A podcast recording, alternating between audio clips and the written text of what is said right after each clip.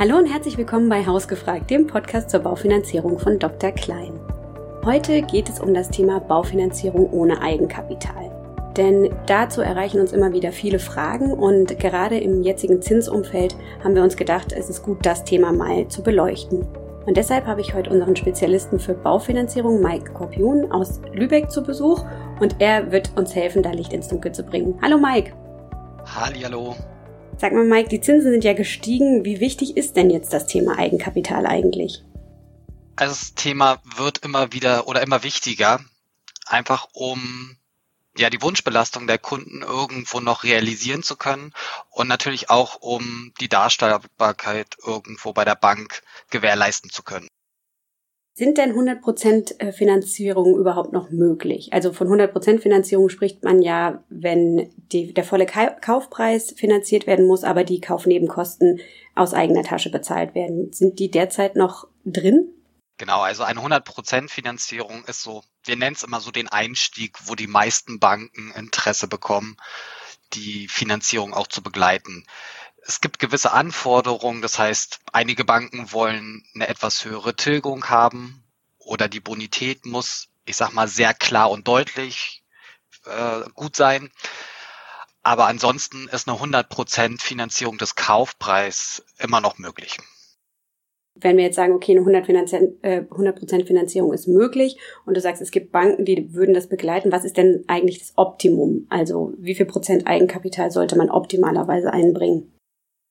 Also in der aktuellen Situation sind 10 bis 20 Prozent sich auf das, ähm, auf den Kaufpreis sind schon ganz gut, um einfach das Risiko der Bank zu minimieren und natürlich auch den Zins dementsprechend in der Finanzierung besser gestalten zu können. Und für wen kommt denn eine Finanzierung ohne Eigenkapital in Frage? Genau, wir haben natürlich auch immer wieder Kunden, die auf uns zukommen, wo gar kein Eigenkapital vorhanden ist. Und es gibt immer noch einige Banken am Markt, die auch in der Situation eine Finanzierung begleiten. Da ist natürlich der Blick auf die Gesamtkonstellation wesentlich genauer. Das heißt, dort wird geschaut, dass das Finanzierungsvolumen in einem sehr gesunden Verhältnis zum Einkommen ist und natürlich auch das Thema Objektwert, was ja in den letzten Jahren ähm, auch immer eine größere Rolle gespielt hat, weil Kaufpreis und tatsächlicher Wert des Objektes häufig voneinander ja, sich stark unterscheiden. Du sagtest, die Bonität ist da wichtig. Kann man da so eine Faustregel sagen zur Rate oder gibt es da irgendwie Anhaltspunkte? Also ich empfehle meinen Kunden, wenn die vollkommen ohne Eigenkapital ankommen, maximal 80 bis dem hundertfachen vom verfügbaren Haushaltseinkommen als Finanzierungsvolumen anzusetzen. Und äh, du sagtest eben auch, man soll dann noch genauer darauf achten, dass es ähm, so ist, dass der Kaufpreis auch wirklich dem Wert der Immobilie entspricht, weil oft ist es ja, so gibt es ja so überhitzte Gebiete, wo einfach Menschen mehr zahlen, auch wenn der, das Haus das nicht unbedingt wert ist. Und das ist ja auch okay im bestimmten Rahmen, aber äh, wenn man eben kein Eigenkapital hat, sollte man da noch mal ein bisschen tiefer hingucken. Jede Bank macht eine eigene Einwertung der Immobilie und hat interne Richtlinien, wie viel Prozent darüber hinaus finanziert werden darf. Und wenn schon von Grund auf halt 110 Prozent oder teilweise 115 Prozent finanziert werden müssen, dann muss natürlich Kaufpreis und Objektwert auch irgendwo in einem gesunden Verhältnis sein. Und wenn ich jetzt selbstständig bin, da ist es ja sowieso mit einer Baufinanzierung manchmal schon ein bisschen schwieriger. Wie funktioniert da denn eine Baufinanzierung ohne Eigenkapital? Also es ist tatsächlich so, dass bei den wenigen Banken, die über die 100% Finanzierung hinausgehen, wenn sie denn Selbstständige überhaupt begleiten, dann sind die Rahmenbedingungen aber identisch. Das heißt, eine gute Bonität und auf der anderen Seite muss Kaufpreis und Objektwert auch irgendwo übereinstimmen. Okay. Und eine gute Bonität heißt ganz platt ein gutes Einkommen eigentlich, ne? Genau. So kann man es klar sagen. Das ist natürlich bei einem Angestellten, der seinen Lohnzettel auf den Tisch packt, ein bisschen einfacher zu beurteilen. Bei einem Selbstständigen wird halt nicht nur geguckt, was hat er gestern verdient, sondern was hat er in den letzten drei Jahren verdient und vielleicht auch, was kann er in den nächsten drei Jahren verdienen, um sich dort ja, ein besseres Bild zu machen. Okay, und ich habe verstanden, du sagst, es gibt halt ein paar Banken, nicht so viele, habe ich jetzt so ein bisschen rausgehört. Und wenn die aber eben das dann begleiten, dann ist es für die unabhängig davon, ob der Mensch äh, angestellt oder selbstständig ist. Die Konditionen sind dann gleich. Die Konditionen sind nicht immer gleich. Es gibt äh, häufig die Situation, dass die Banken bei Selbstständigen nochmal einen Zinsaufschlag von 0,1 oder 0,05 haben. Aber nicht, weil das Risiko größer ist bei Selbstständigen, sondern einfach, weil die Prüfung ein bisschen aufwendiger ist. Wenn ich dort drei oder vier Jahresabschlüsse bewerten muss, ist es halt schwieriger und zeitaufwendiger. Du sagtest gerade, Mike, dass ähm, wenn jemand selbstständig ist, dass er dann, aber wenn eine der wenigen Banken sich dafür entscheidet, die Finanzierung zu begleiten, dass dann ähnliche Konditionen vorliegen. Ist das richtig? Genau, es gibt einige Banken, die einen etwas höheren Zinsaufschlag nehmen für die Selbstständigen, einfach aufgrund dessen, weil es ein bisschen komplizierter und zeitaufwendiger ist, die BWAs, die Jahresabschlüsse des Kunden zu bewerten und einzuschätzen. Aber ansonsten sind die Rahmenbedingungen, die die Bank setzt für eine Vollfinanzierung, identisch zu Angestellten. Du hast vorhin am Anfang gesagt, es gibt Banken, also wenn man, wenn wir von dieser 100% Finanzierung sprechen, also man, der Kunde oder die Kundin finanziert eben den vollen Kaufpreis, aber zahlt die Kaufnebenkosten aus der eigenen Tasche. Dann gibt es ein paar Bankpartner, die das machen. Du sagtest, glaube ich, da gibt es Banken, die finden das da, ab da wird's dann interessant, sagtest du, glaube ich. Genau. Ähm, gibt es denn auch äh, so Banken, die komplett alles finanzieren, also auch die Kaufnebenkosten? Ja, gibt es. Aber die kann man tatsächlich so an zwei Handen abfüllen. Also meistens sind es so zwei, drei überregionale Banken, die in ganz Deutschland das anbieten und dann hauptsächlich die regionalen Banken, die sogenannten Hausbanken, also die Volksbanken, die Sparkassen, die in ihrer Region aufgrund ihrer Größe ähm, sich bereit erklären, etwas höheres Risiko einzugehen. Und das spiegelt sich aber dann in den Konditionen auch wieder, oder? Definitiv. Kannst du da sagen, also wenn ich jetzt, ähm, wie viel Zinsunterschied das macht, wenn ich so, sagen wir mal, ähm, ich bringe, du sagtest vorhin, zwischen 10 und 20 Prozent ähm, Eigenkapital ein, dann habe ich diese 100 Prozent Finanzierung und als dritten Fall habe ich irgendwie eben auch noch die Kaufnebenkosten. Wie unterscheiden sich da ganz grob die Zinsen? Also ich würde mal sagen, eine 100% Kaufpreisfinanzierung bewegt sich gerade irgendwo um 3,5 Prozent. Wenn ich über den Kaufpreis hinaus finanziere, dann schon ziemlich eng an die vier Prozent dran. Und bei 10 bis 20 Prozent Eigenkapital tendiere ich schon stark Richtung die drei Prozent. Also die Differenz zwischen dem höheren Eigenkapitaleinsatz und gar kein Eigenkapital kann schon ein Prozent ausmachen. Okay, und wir haben jetzt so von zehn Jahren Zinsbindung wahrscheinlich ungefähr gesprochen. Genau. Ja, das ist doch mal äh, irgendwie ein ganz guter Richtwert, sich das mal so zu vergegenwärtigen wenn die Banken sind ja irgendwie ein bisschen strenger geworden, haben wir gemerkt in den letzten Monaten. Haben sich denn auch die Anforderungen an die Kreditnehmerinnen und Kreditnehmer bei der Vollfinanzierung verändert? Also die Anforderungen sind tatsächlich bisher gleich geblieben. Das heißt, die, die es auch letztes Jahr angeboten haben, bieten es dies Jahr auch noch an. Und auch zu ähnlichen Rahmenbedingungen, bloß natürlich die Konditionen marktgerecht. Ähm, was die Banken aktuell aber machen, ist, dass sie enger auf die Haushaltsrechnung schauen. Das heißt, früher war gefühlt so die schwarze Null für eine Bank in Ordnung. Und da sind die Banken inzwischen wesentlich konservativer. Das heißt, die wollen einen gesunden Haushaltsüberschuss haben, um einfach ja weiterhin steigende Zinsen, Inflation, höhere Lebenshaltungskosten mit abzusichern. Okay, also mit schwarzer Null meinst du, ähm, dass es okay ist, äh, wenn man sozusagen plus minus null hatte, aber jetzt muss man einen gewissen Puffer haben auch. Genau. Wenn wir uns die Situation jetzt angucken, also die Zinsen, hast du gerade gesagt, liegen äh, bei einer Vollfinanzierung ungefähr bei 3,5 bis 4 Prozent oder so bei ähm, 3 Prozent eben mit gesundem Kapitaleinsatz. Ähm, wir gehen ja eher davon aus, dass die Zinsen weiter noch steigen, nicht mehr in diesem dynamischen Turnus, wie das jetzt passiert ist, aber trotzdem noch weiter steigen. Würdest du denn den Menschen raten, mehr Eigenkapital jetzt einzubringen? Ja, also grundsätzlich, sofern es möglich ist, würde ich immer sagen, das Eigenkapital einzusetzen. Es macht nie Sinn, sich komplett nackig zu machen, weil dann müssten im Nachgang wahrscheinlich jede kleinere Anschaffe finanziert werden, was dann auch nicht immer der beste Fall ist. Aber wenn Eigenkapital da ist, dann auf jeden Fall mit einsetzen. Und häufig ist es auch einfach nötig, um den Wünschen der Kunden nachzukommen. Denn der Kunde kommt mit einer Wunschrate für seine Finanzierung, die aufgrund des gestiegenen Zinsniveaus nicht immer dem entspricht, was die Realität wäre. Und dementsprechend hilft höheres Eigenkapital hier einfach auch die Finanzierung so aufzubauen, wie es der Kunde gerne hätte. Und der Puffer, von dem du sprachst, wie viel soll man da so zurückbehalten? An Eigenkapital das ist eigentlich so der gesunde Puffer, den man auch ohne irgendwelche Finanzierung nennt. So zwei bis drei Gehälter sollten auf jeden Fall als Liquiditätsreserve dienen. Du sagst aber, wenn es da ist, okay, dann ist es natürlich gesund, es einzubringen. Was aber, wenn nicht? Soll ich es dann trotzdem machen? Das ist natürlich schwierig, Eigenkapital einzusetzen, wenn ich es nicht habe. ja, also soll ich dann die Baufinanzierung trotzdem machen, wenn ich kein Eigenkapital habe? Also man kann es nicht pauschal sagen. Es kommt immer auf die Situation an.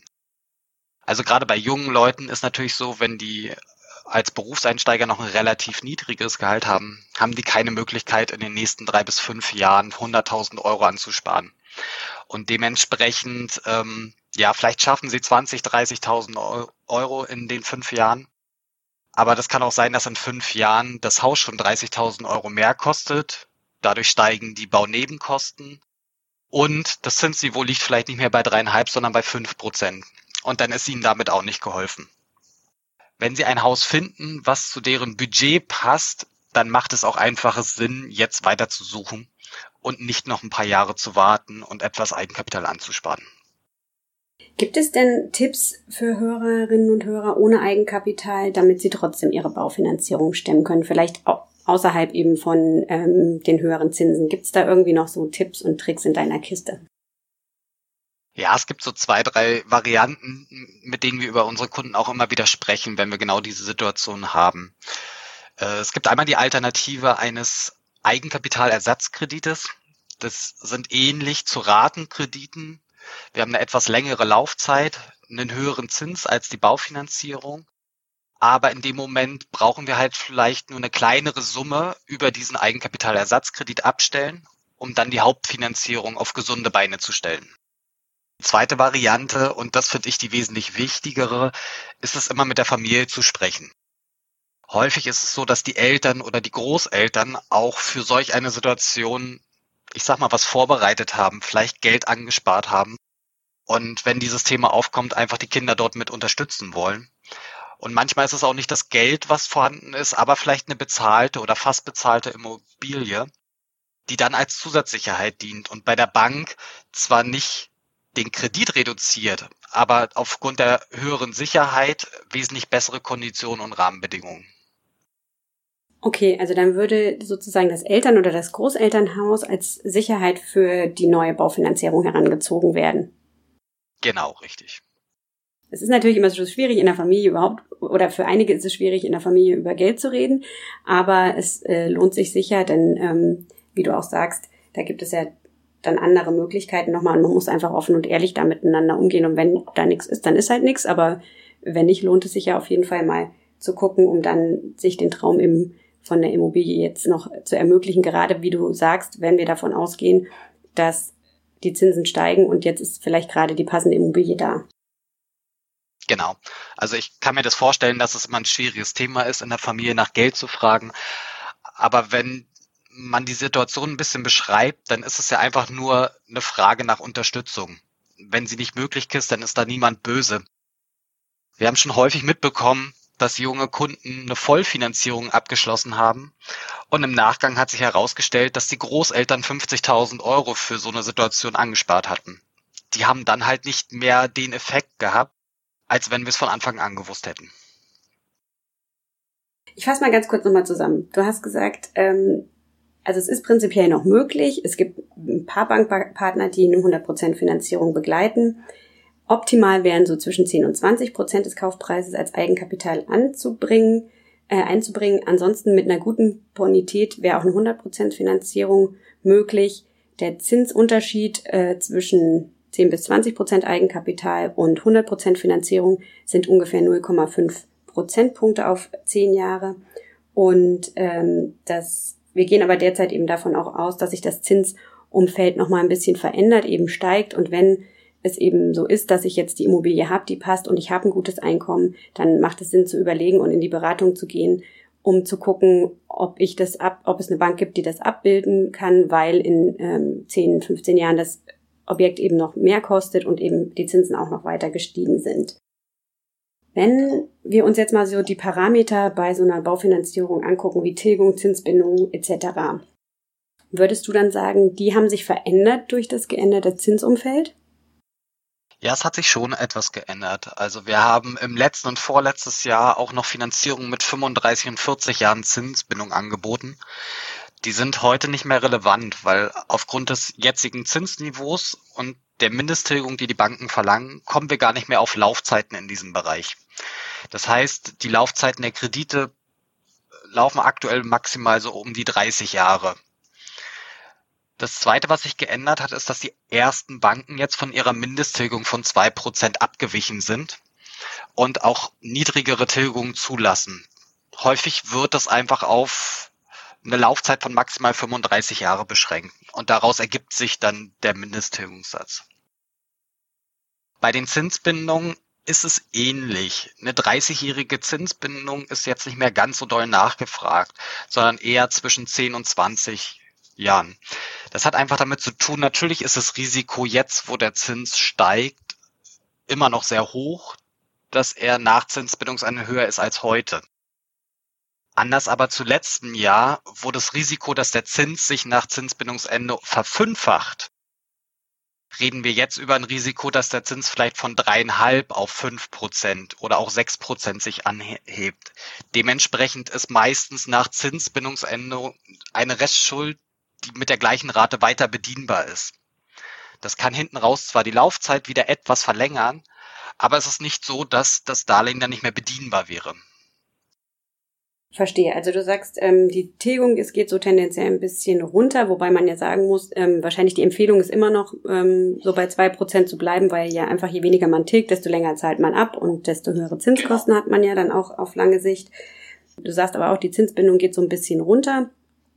Hängt ja auch ein bisschen mit den Zinskosten wahrscheinlich auch zusammen. Ne? Je länger ich mir die Zinsen festschreibe, desto mehr kostet es ja in der Regel auch. Und aber du sagst auch, du schätzt es so ein, dass das Zinsänderungsrisiko einfach nicht so stark ist wie vor zwei, drei Jahren, wo wir ja ähm, unter einem Prozent Zinsen hatten.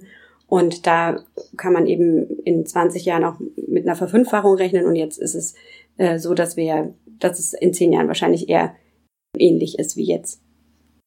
Genau. Oder vielleicht auch fünf oder sechs Prozent ansteigt, aber das heißt halt nicht, dass die Rate sich vervierfacht. Okay.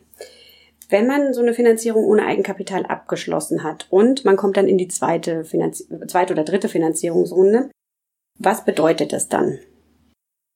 Es kommt so ein bisschen auf die Parameter der Finanzierung und des Objektes an. Also grundsätzlich hat es erstmal nicht allzu viel miteinander zu tun, weil die Anschlussfinanzierung die Bank, wo finanziert wurde, ähm, macht ein neues Angebot und der Kunde hat genauso die Möglichkeit, mit anderen Banken ins Gespräch zu gehen. Wenn wir aber natürlich so ein paar Faktoren haben, die zusammenkommen, zum Beispiel das Objekt war beim Kauf etwas weniger wert als der Kaufpreis, der aufgerufen wurde. Wir haben Kaufnebenkosten mitfinanzieren müssen und die Kunden haben mit einer niedrigen Tilgung gestartet, zum Beispiel 1,25 oder 1,5 Prozent dann kann es natürlich sein, wenn auch der Immobilienmarkt sich in den nächsten zehn Jahren vielleicht nicht stark nach oben, sondern eher stagnierend oder sogar negativ verändert, dass die Kunden in zehn Jahren einfach eine Restschuld haben, die höher ist als dann der dann ermittelte Wert von der Bank. Und dann haben die natürlich ziemlich schlechte Karten. Okay, also das ist auf jeden Fall ein Risiko, wenn man jetzt, ähm, aber das sagtest du ja gleich auch am Anfang, da gucken eigentlich Banken jetzt auch noch ein bisschen genauer hin dass der Kaufpreis und äh, der Immobilienwert gut zusammenpassen, weil wenn das nicht der Fall ist, habe ich jetzt verstanden, dann wird das für die Anschlussfinanzierung dann nochmal schwieriger, wenn gerade ähm, sich das so entwickeln sollte, dass die Immobilienpreise eher stagnieren beziehungsweise nach unten gehen. In manchen Lagen ist das ja denkbar. Ne? Genau, und selbst das Stagnieren reicht ja schon aus, weil wenn ich eine Immobilie zehn Jahre abwohne und nicht nebenbei modernisiere, dann hat sie ja automatisch dadurch schon einen Wertverlust. Ja, das waren ja echt viele Informationen und ich habe aber verstanden, so als Resümee so ein bisschen, dass ähm, es auf jeden Fall Sinn macht, sich, wenn ich eben eine Immobilie jetzt habe, wo es, äh, wo alles passt, dann gehe ich äh, in die Beratung und guck mal, was sich da für eine Bank finden lässt, auch wenn ich kein Eigenkapital habe. Gesünder ist es, wenn es da ist, es einzubringen. Es hilft nochmal mit der Familie auch ein bisschen zu sprechen, weil manchmal gibt es da entweder einen kleinen Kapitalpuffer oder die Immobilie der Eltern, Großeltern, die kann als Sicherheit mit ein gebracht werden. Und ähm, es gibt immer noch Banken, die das abbilden, wenn eben die Bonität dann stimmt. Genau, meine Empfehlung wäre einfach in der Situation, wenn kein Eigenkapital ist oder nur sehr wenig da ist, erst das Gespräch zu suchen, um zu schauen, was ist der Rahmen, in dem ich mich überhaupt bewegen kann und ist es realisierbar? Weil dann gehe ich wesentlich transparenter auf den Markt und weiß, wonach kann ich schauen. Schlimmer ist es, wenn ich mich in eine Immobilie verliebe, gehe dann ins Gespräch und finde heraus, es ist nicht umsetzbar. Dann gehen häufig die Leute fünf, sechs, sieben Berater ab und irgendeiner sagt dann, ja, ich krieg's hin, aber die Rahmenbedingungen sind halt, ja, weit von gut und böse. Und dann ist die Frage, muss man sich für so eine Immobilie verbiegen oder schaut man lieber von Anfang an nach der passenden Immobilie? Also zu sagen, ich lasse mich erstmal beraten und den Rahmen für den Kaufpreis dann überhaupt rauszufinden, ne, damit ich dann nur noch die Objekte anschaue, die da auch reinpassen. Genau. Ganz vielen Dank, Mike. Sehr gerne.